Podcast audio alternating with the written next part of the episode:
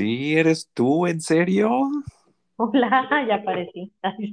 Ah, mira, qué buena onda. Pues, ¿qué crees? Ya estamos grabando. Así que, uff, ya aprendimos juntos. Sí. Gracias. bueno, pues eh, echémosle ganas. Este, Pues gracias, amigocha Margarita Watson, por por ser mi víctima en este episodio número dos de Háblame de ti. Este, no sabes qué gustazo tengo ah, de que podamos platicar juntos, de que aprendamos juntos y pues de, ¿cómo se dice? Pues de, en, pocas palabras, de conectarnos otra vez, ¿no? Y este, y pues nos puedes decir brevemente ah, quién eres, dónde vives ah, y un poquito de lo a qué te dedicas en forma muy, muy breve. Ok, bueno, pues antes que nada, muchas gracias a ti por invitarme a esta plática, porque de verdad que sí, este, es un gusto volvernos a conectar y platicar después de tanto tiempo, ¿no? Como que nos han llegado nociones de qué podemos andar haciendo y todo durante varios años ya, pero en realidad no habíamos tenido la oportunidad de platicar así, pues sí, o sea, de conversar un ratito. Entonces, pues te agradezco mucho la invitación. Me llamo Margarita Aguatzin y eh, vivo en la ciudad de Oaxaca, Oaxaca, México. a las artes plásticas y a otras cosas que tienen que ver siempre con, con la creatividad. Aunque mi formación profesional fue una licenciatura en idiomas. Ah, cierto, cierto. Hace muchos años estoy como combinando las dos áreas, ¿no? Sí, sí, sí. Pero bueno, entremos en materia, en lo, en lo bueno. Ver, ¿cuál es la materia? Vamos. Pues, pues, primero que nada, yo me acuerdo de, pues, de nuestra niñez, ¿no? La verdad es que tengo muy bonitos recuerdos de ti y de tu familia, de tus hermanos, de tu mami. y pues, está, al, empezar el proyecto estaba pensando, dije, bueno, como que me acuerdo, y, y creo que lo que me acuerdo es, pues, estar ahí en Paraíso, Tabasco pero además también tengo recuerdos de, ¿sabes qué? De una vez de que estabas bien chavita, yo creo que tendrías como unos 10 o 12 años. Ajá. Y eras bien simpática y me acuerdo que estábamos en casa de tu mamá después de que se habían regresado de Chihuahua y me acuerdo que te pintaste la quijada con la cara de un monito y, que te, y que te acostaste boca arriba en el sofá. Sí, sí, sí. Y que, te, y que movías la quijada y de ahí como que se veía la cara chistosísima del monito, ¿no? Y dije, mira esta, ingeniosa era, ¿no? Sí, pues justo ahora mi hijo, durante la pandemia, o sea, cuando empezó todo, ¿no? En el 2021, empezó a hacer eso también, o sea, ya así de no tener absolutamente nada que hacer, de repente se me ocurrió enseñarle a hacer el muñequito. Este es un video muy chistoso, después te lo mando. sí, sí, sí. Ándale. Mira, pues, pues este... tenemos muchos recuerdos muy bonitos. Claro, claro. y sí, bueno, eh, como tú acabas de decir, ya han pasado varios años, cada quien, este, pues tomó su propio rumbo y su propio destino. Y pues una de las cosas más gratas que me acuerdo fue que el escucharte, ¿no? El saber que, que te habías convertido, como decimos aquí en Estados Unidos, artista, ¿no? Y artista no en el sentido como se dice comúnmente en, en, español en Latinoamérica, que es la persona que sale en la tele, sino artista en el sentido que eres una persona que, que eres muy creativa, que te dedicas a las artes plásticas y pues que a mí en lo personal me llama muchísimo la atención. creo que por mi parte estoy un poquito frustrado, como que tengo esa materia para eso, pero realmente no lo he llevado a cabo. Sin embargo, ahora que, que estoy platicando contigo, pues se me vienen muchas preguntas, ¿no? Que, he pensado conforme a otros artistas, pues, eh, que admiro y digo, Maggie, ¿naciste artista o te convertiste en artista? ah, qué chistosa. No, pues esa pregunta es muy buena. Es que, ¿sabes qué? A mí me encantó lo que nos dijo una vez este Leandro, Leandro Soto, que es un artista del performance cubano. tomamos hace muchos años un, un curso de performance, ¿no? Instalación y performance en Tabasco. Ah, mira. Y me acuerdo que él nos decía algo que a mí en ese entonces me dejó como intrigada, pero que ya al pasar de los años, pues yo creo que le doy la razón. Ah, a ver, ¿qué te dijo? Nos dijo que uno este, uno se da cuenta de que es artista cuando ya no pudo hacer otra cosa. o sea, güey, ya pasó el tiempo, ya intentaste de todo, ya, ya, ya, o sea, buscaste tu salida, créeme, porque pues no es, no es sencillo, ¿no? O sea, no es sencillo, es de verdad una, ay, no sé, ya parece como un maldito apostolado, no sé, una cosa así rarísima. Entonces ya, ya intentaste salirte por todas las vías, ya, ya intentaste hacer de todo, este, y pues la vida de alguna manera te regresa al punto en el que vuelves a, pues a trabajar en, en algo creativo, ¿no? Porque finalmente también al pasar de los años, pues como la misma palabra lo dice, o sea, es, es lo que has ido refinando y después de un tiempo pues ya como que no cabes en otro lado y no te queda mucho más que hacer, ¿no? Sí. No, no. No, no, pero qué bueno que lo mencionas, ¿no? Porque, porque creo que en general eh, en la sociedad maneja una idea demasiado romántica de lo que es ser un artista, ¿no? O sea, cuando oyes de los famosos, pues está la versión wow, ¿no? Ya cuando esa persona se convierte famosa, pero en realidad, pues tú ni sabes, ¿no? O sea, como en tu caso, pues fue algo que, como acabas de explicar, eh, tuviste muchas experiencias en las que, ¿cómo se diría? Ah, practicaste tu creatividad y finalmente eh, llega el momento en que no te puedes escapar, escapar del arte, ¿no? Y, se convierte en, parte de tu vida, ¿no? Pues te das cuenta de que a lo largo de tu vida hay una constante y pues, ha sido esa, ¿no? Sí. Digo, en mi caso, yo supongo que hay de todo tipo de, de casos, hay gente que de verdad lo busca y y lo intenta y todo. O sea, yo también lo he buscado, obviamente, y a lo largo de mi vida siempre he estado aprendiendo, sigo aprendiendo. Ajá. pues yo creo que voy a seguir, este, pues eso, ¿no? O sea, enriqueciendo mi actividad y mi conocimiento dentro de esta área. Ajá. Pero pues en mi caso sí, la verdad sí he intentado como escaparme unas 100 veces, ¿no? De...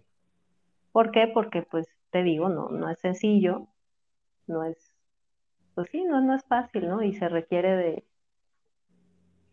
pues de algo de lo que yo he carecido, que es como tener mucha confianza en uno mismo. Entonces, cuando siento que las cosas flaquean, como que sí he querido, pues no sé, tomar otras rutas, ¿no? Pero finalmente hay algo que te, que te, que te regresa. Y si no, pues hay como un, no sé, un huequito, una añoranza, un, no poder estar este, en paz, ¿no? Entonces, pues yo diría que, son las dos cosas, ¿no? Naces y te haces. Ah.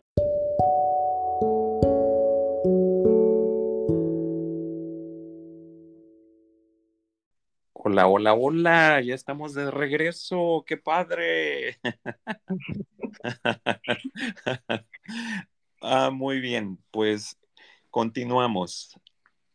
me estabas mencionando el nombre de un artista cubano en Tabasco. y esa, ese comentario me hizo pensar en lo siguiente. En general, ¿quién ha sido tu mayor influencia, ya sea en la vida o como artista? ¿Y, ¿Y, en qué manera influyó esa persona en tu vida? Durante un tiempo estuve trabajando en teatro. Ah, sí. Estuve, estudié teatro también. Ah, no y estuve trabajando en teatro y este y con las cuestiones que relativas a lo visual en teatro y danza, ¿no? Ajá. Entonces, pues sí hubo alguien que de alguna manera este, me influyó, creo que fue mi maestro de teatro que se llama Jaime Olmedo, creo. Ajá. Este, pues sí, él me, pues entre, me influyó de varias formas, ¿no? O sea, como maestro, obviamente, de teatro, este, y como que me abrió las puertas a mucha información de la que yo desconocía, ¿no? ¿Y eso fue en Tabasco o en dónde? También en Villahermosa, y nos hicimos después muy amigos, y hasta la fecha somos amigos, ¿no? Después de ser mi maestro de teatro, este, estuvimos trabajando en algunas cosas, eh, pues actué en pocas, ¿no? Puestas en escena con él también, él siendo el director, este, durante un periodo, pues, de algunos años estuve haciendo escenografía para él y para otro amigo que es coreógrafo, que también, pues, como que fue una influencia bastante positiva en mi vida, ¿no? Como, como alguien con mucho empuje que se llama Isidro Arreola, igual en Tabasco. Ajá con ellos creo que conocí un poquito más, ¿no? A fondo de lo que se trata realmente estar trabajando en algo creativo ya a un nivel, pues sí, como, como profesional, ¿no? Ah, qué padre. Este, y luego aquí en Oaxaca, pues tuve el gusto de trabajar y de aprender también del maestro Juan Alcázar, que es uno de los artistas oaxaqueños que le dieron, digámoslo así, forma a lo que, a, lo que ahora se conoce como el arte oaxaqueño, este, en el grabado, en la gráfica. Ah, Él fue alumno de Tamayo y este, y pues no sé, para mí esa experiencia también fue súper enriquecedora y, y no nada más fue como un maestro de lo técnico, sino también de lo, de, de, lo que, de lo que implica tener una responsabilidad social, digámoslo así. Entonces fue muy bonito, creo que fue de los, pues junto con el maestro Francisco Toledo que acaba de fallecer el año pasado. Sí, este, escuché de él, sí, claro. Sí, pues fue de los últimos, este, no sé, bastiones del arte oaxaqueño. Él creó unos programas preciosos de talleres comunitarios que siguen funcionando hasta la fecha porque estaba muy comprometido con la labor, o sea, con difundir el, la, con, fomentar, más bien, con fomentar la creatividad este, hasta en los últimos rincones, ¿no? Ah, qué padre. Padrísimo, padrísimo. De hecho, me tocó ver cómo él ganó, de hecho, con, con, esos, con ese programa de talleres comunitarios, él ganó un premio este, en Estados Unidos. Tenía su foto ahí con, con el presidente, este, ¿cuál, fue el presidente? ¿Obama? No, anterior Obama. Ah, mira, ya. Entonces tenía su foto con, con el presidente y todo, ¿no? Ahí muy Entonces, bueno, este, todo el dinero que él ganó, porque fue un premio, pues, cuantioso, o sea, yo un buen día llego al taller y veo que estaba lleno de material para las comunidades. Ah, muy bien con él, o sea, como que, como que aprendí la esencia de lo que es preocuparse no solamente por el ego y por esto, sino como esta sensibilidad ante el, bien común, ¿no? Entonces, un personaje muy, muy, no sé, pues para mí un gran personaje, ¿no? Eh, y pues fue mi maestro, tuve el gusto de tenerlo como maestro, como amigo, y, y una que anda ahí buscando este figuras paternas, pues entonces él fue así como una guía, ¿no? Creo que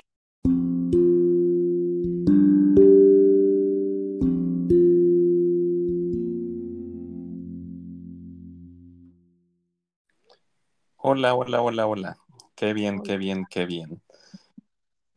Pues sí, ¿no? Qué, qué padre es ver cómo, eh, cómo influyen en uno ciertas personas, ¿no? Y el artista que tú mencionabas, el maestro Toledo, es muy mencionado por acá, sobre todo en el barrio latino.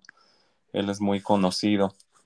Pero sabes que ahora, eh, pues pensando en, tu vida, en, lo, en lo que sé de ti, ¿sabes qué? Me acordé que, la verdad es que no estoy seguro, pero creo que naciste en Jalapa, ¿no?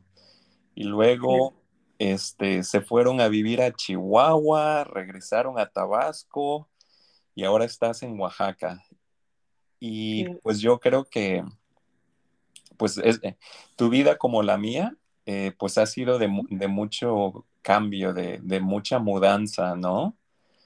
Ah, ¿Tú sientes que de alguna manera eso haya influido en tu, en los temas que has escogido para pintar o para, este, o para demostrar tu arte?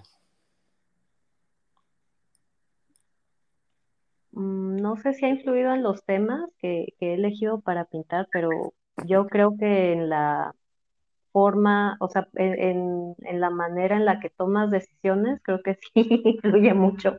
Ah, sí. Este, sí, yo creo que es, eh, y bueno, y en la manera en la que te puedes relacionar con las demás personas, este, creo que si algo positivo puedo yo notar de esto, es eh, pues uno, que no andas como con tanto miedo a lo que pueda ser diferente, ¿no? Como que te abres un poquito más a... al cambio. Al cambio y también a observar y a, y a como a aceptar que no hay una sola, este, no hay un solo marco de referencia, sino que puede haber más y este, ah, como a entender, ¿no? Porque si cambias, cambias mucho de, si, si cambias constantemente de marco de referencia este, pues obviamente tienes que enfrentarte a otras realidades y estás como más abierto a, a que, pues, a esto, ¿no? A la observación y a, escuchar y demás. Entonces eso es padre, ¿no? No, pues claro, así fue como has vivido tu vida, ¿no? Entonces, pues esa realidad aplica en tu caso, ¿no? Sí, y creo que también este cambiar de, o sea, no nada más cambias este de, ¿cómo te diré? de de forma, o sea, de, de manera, o sea, no, no, te enfrentas nada más con diferentes maneras de entender la vida, sino también te enfrentas a diferentes entornos visuales, si tú quieres, ¿no? Ajá. Entonces eso, pues no sé si, si sea, este, si haya influido en mi manera de pintar, pero yo creo que sí ha enriquecido como mi experiencia de vida y mi experiencia, pues, en general perceptiva, ¿no? Porque pasé del, del, del, ¿cómo se llama?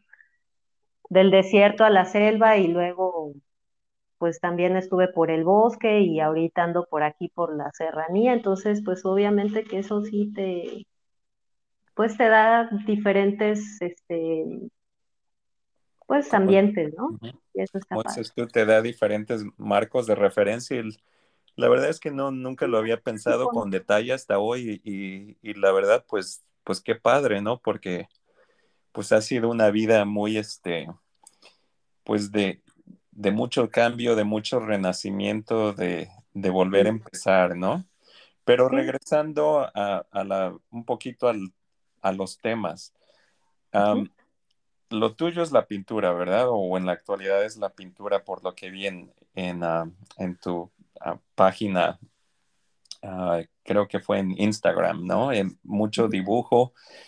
Y por ahí vi que, uh, que habían ah, cosas en blanco y negro, también creo que habían el tema de la mujer. ¿Cuáles son los temas más importantes para ti? En, en cuanto a tu arte, en, lo, en cuanto a lo que te gusta plasmar o expresar. Pues sí considero que son estos temas que mencionas, o sea, tiene que ver más que con la mujer, con el principio femenino, que yo creo que es algo que me intriga, ¿no?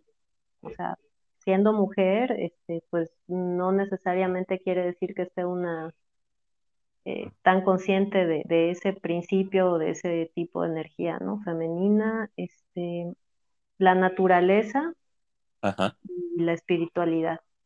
Creo que esas son como las tres vertientes más fuertes, ¿no? Del, hasta ahora. Oye, mira, fíjate que o tengo, o sea, ahorita que estamos platicando, me acuerdo de otro amigo pintor que, que conocí hace mucho tiempo y desafortunadamente ya no lo he visto, pero creo que en, él, a través de la observación de su arte, me doy cuenta que, pues que los artistas maduran, ¿no? Como que por, al principio como que comienzan a, a aprender de las técnicas de los clásicos, el dibujo, eh, pues los, los temas europeos, ¿no?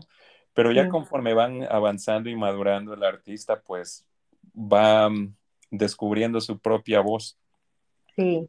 Y, dentro de ese proceso, algo que a mí me ha llamado mucho la atención, pero que solo algunos en mi experiencia, ¿verdad? Que no, no soy, no estoy metido de lleno en el mundo del arte, pero a mí me ha llamado la atención el tema de los demonios personales, ¿no? en el sentido de las experiencias fuertes de vida que, el artista haya tenido, ¿no? Sí. Y mi pregunta para ti es, ¿has pensado o has plasmado, ah, ya sea a través de la ilustración o de la pintura, en explorar tus, tus demonios, ¿no? Eh, la verdad es que uno de los temas que, pienso y que lo mencionaste hace un ratito era, dijiste, ando buscando, ah, bueno, no lo dijiste así, pero hasta cierto punto, uno que busca figuras paternas, ¿no? Entonces, mi pregunta ah, para ti es, no, no lo llamemos demonio porque no es demonio, pero pues es una experiencia fuerte de vida. Eh, eh, ¿Tú crees que el haber crecido sin tu papá ah, te haya afectado en el arte? ¿Y, lo has pensado en explorar o, o, en demostrar o plasmar? Sí, pues mira, yo creo que este, cuando te expresas por un medio artístico, yo creo que los demonios no los buscas, te salen. no, no, haces un esfuerzo deliberado, pero justo es como que lo que estás exorcizando todo el tiempo, estás moviendo una energía creativa. Este, hace poco escuchaba una conferencia de un, este, de un terapeuta que admiro mucho que se llama Sam Backnin, ¿no? Y decía que cuando entramos en periodos donde se pierde el sentido, uno tiende eh, hacia dos vertientes, ¿no? Una es el una es el narcisismo, es decir, pues yo de aquí salgo y no me importa nadie. Ajá. Y la otra, que no recuerdo el término exacto, es como crearte una realidad aparte, ¿no? Como crear otra, pues sí, o sea, como entrar en una especie de locura si se te sale de las manos en la que no estás compartiendo la misma realidad que los demás. Entonces, yo creo que sí, este, pues las experiencias em, difíciles y pues en mi caso particular creo que el haber perdido a mi papá en una época, o sea, en un periodo muy temprano de mi vida, pues sí me metió seguramente en un área donde perdieron las cosas el sentido. Y para mí siempre el arte fue un barquito sobre el cual navegar, o sea, de verdad yo sí recuerdo haberme aferrado a, a una hoja de papel con una fuerza este, para salvar mi vida, ¿no? O sea, sí, ese espacio eh, que era totalmente mío y que sigo sintiendo como el, el, único espacio del que yo realmente puedo disponer, este, pues es eso, o sea, muy en el fondo yo creo que eso es. Y en cuanto a los temas, pues creo que también mi interés por la espiritualidad, que finalmente se relaciona con, con si tú quieres, con el Padre nuestro que estás en el cielo, o sea, pues igual y es eso, ¿no? O sea, tal vez esa es la búsqueda, ¿no? Y yo lo tomé por ahí, es lo que pienso.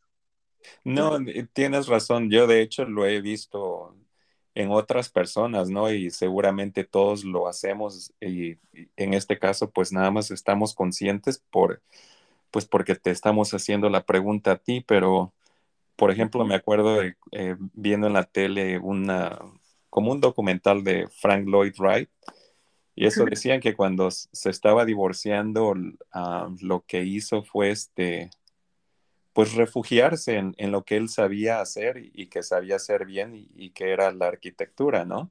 Sí. Entonces, pues, eh, eh, suena que, lo que tú dices, pues es, es tu refugio, ¿no? Es el espacio donde, donde te cuidas, te proteges, te amas y, y donde encuentras la paz que, que por afuera no ves, ¿no? Sí, que puedes, tú puedes dar orden.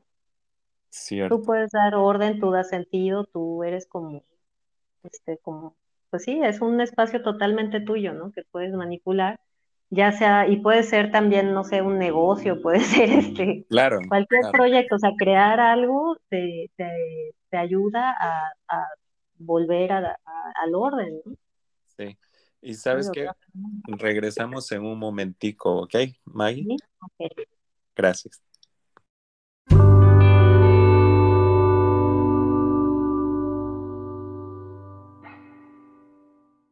Así como Frida Kahlo y Diego Rivera, existe Lila Downs, ¿no? Para mí ella es este, mi cantante femenina favorita de habla hispana, ¿no? y ella, al igual que eh, Diego Rivera y Frida Kahlo, pues como tú sabes, se viste de indígena. Y ella, en una entrevista que vi, habló sobre cómo a ella se le negó el paso al Zócalo en, de Oaxaca porque estaba vestida como mujer indígena. O sea, la guardia de seguridad del Zócalo, pues ni siquiera la reconoció, nada más vieron a ah, otra mujer de trenzas indígena y vestida como tal, no, no, pues usted no puede entrar. Entonces, después de todo este rollo totote, ¿tú, crees, que estos temas de, del indigenismo ah, y, del, y de la, del poder de la mujer que ejemplifica Lila Downs, ¿tú crees que el, el, estado de Oaxaca tiene su propia voz artística que sea diferente a la del resto del país? Nada, pues esta pregunta da para mucho, ¿no? Sí, sí, claro. Sería como desmenuzar. Pues, ¿qué te diré? Bueno, este,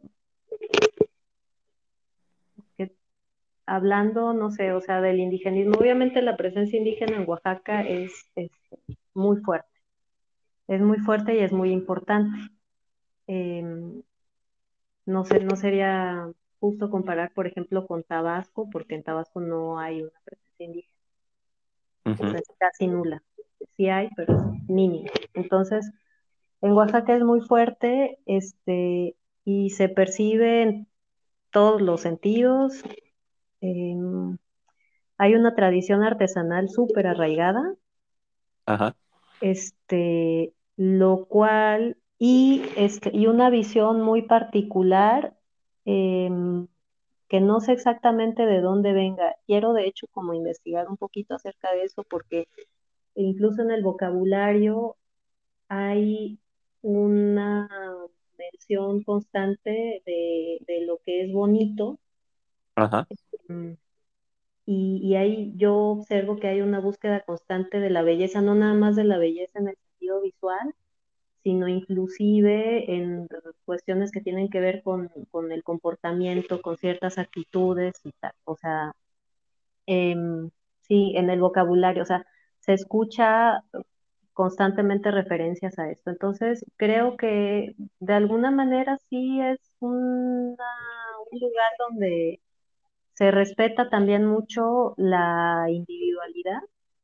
Ah, mira, qué bien eso creo que también es una de las grandes razones por las cuales me gusta estar aquí. O sea, mm, no te voy a decir que te integras, eh, o sea, como a la vez es, son como muy, es como muy respetuosa la gente de aquí. Eso, eso es muy bonito, es muy, este, admirable.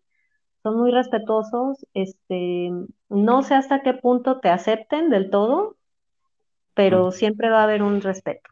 de quién eres y de tu, este, te digo, de tu individualidad como de, estas particularidades que tienes, que tienes, ¿no? Ajá. Pues también es importante este, dentro del arte, o sea, pues finalmente se trata de eso, ¿no? Entonces creo que sí es un lugar donde, pues por algo, eh, pues por algo hay tantos artistas aquí, ¿no?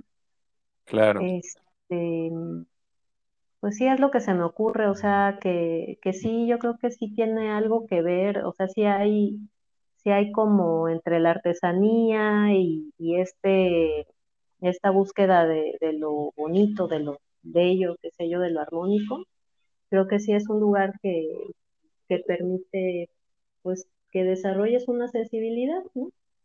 Creativa.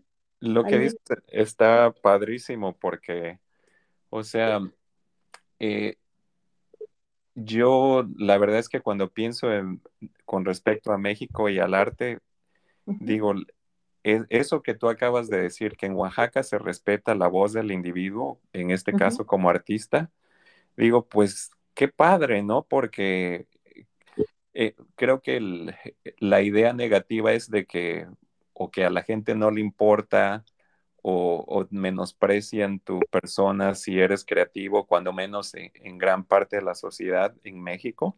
Sí. Pero cuando estás en un lugar que, que, como has dado a entender, tal vez no se vuelva el oaxaqueño tu amigo, pero respeta lo que estás haciendo y dices, pues perfecto, ¿no? O sea, eh, está bien, si no podemos ser amigos, pues ni modo, pero pero que me respetes ya es un gran avance, ¿no? Y eh, eso está estupendo. Sí, y también creo que hay un respeto ganado por parte de los artistas. O sea, por un ah, lado están estos aspectos que te digo y por otro lado hay que tener en cuenta que este pues hubo un grupo de artistas y vuelvo a mencionar, no sé, a Francisco Toledo, al maestro Juan Alcázar y a varios otros este, que fueron de alguna manera apoyados por Rufino Tamayo. Este, en su momento, obviamente, cada quien con méritos propios, o sea, un grupo muy fuerte de artistas que coincidieron en esa generación, que de alguna manera sentaron las bases de lo que es Oaxaca, o sea, de lo, de lo atractivo que tiene Oaxaca en este momento. Entonces, creo que eh, pues ellos se encargaron de, rescatar, o sea, de, conservar espacios públicos para este, museos, etcétera, de restaurar otros tipos, otros, otros recintos. Ah, qué padre. De, invirtieron, o sea, lograron que se hiciera una inversión importante, al menos, bueno, en la ciudad de Oaxaca y otros artistas, este, pues en sus, en sus propios pueblos, lograron que se, que se realmente se invirtieran muchos recursos en Te doy muchísimas gracias, muchísimas gracias. La verdad es que no sabes cuán agradecido estoy de, de tu ayuda, de, de, de, tu, de darme la oportunidad de, conocerte más, de hacerte preguntas personales y ah, te deseo lo mejor de la vida. Este, estoy Ah, muy entusiasmado. créeme que voy a trabajar en, el, ah, en la parte editorial muy pronto y gracias. No, pues muchas gracias a ti, Víctor, y también te quiero un montón. Y gracias, por haberme invitado y felicidades por tu proyecto, que es muy bonito y esperemos pues, que siga y que haya mucho más, ¿no?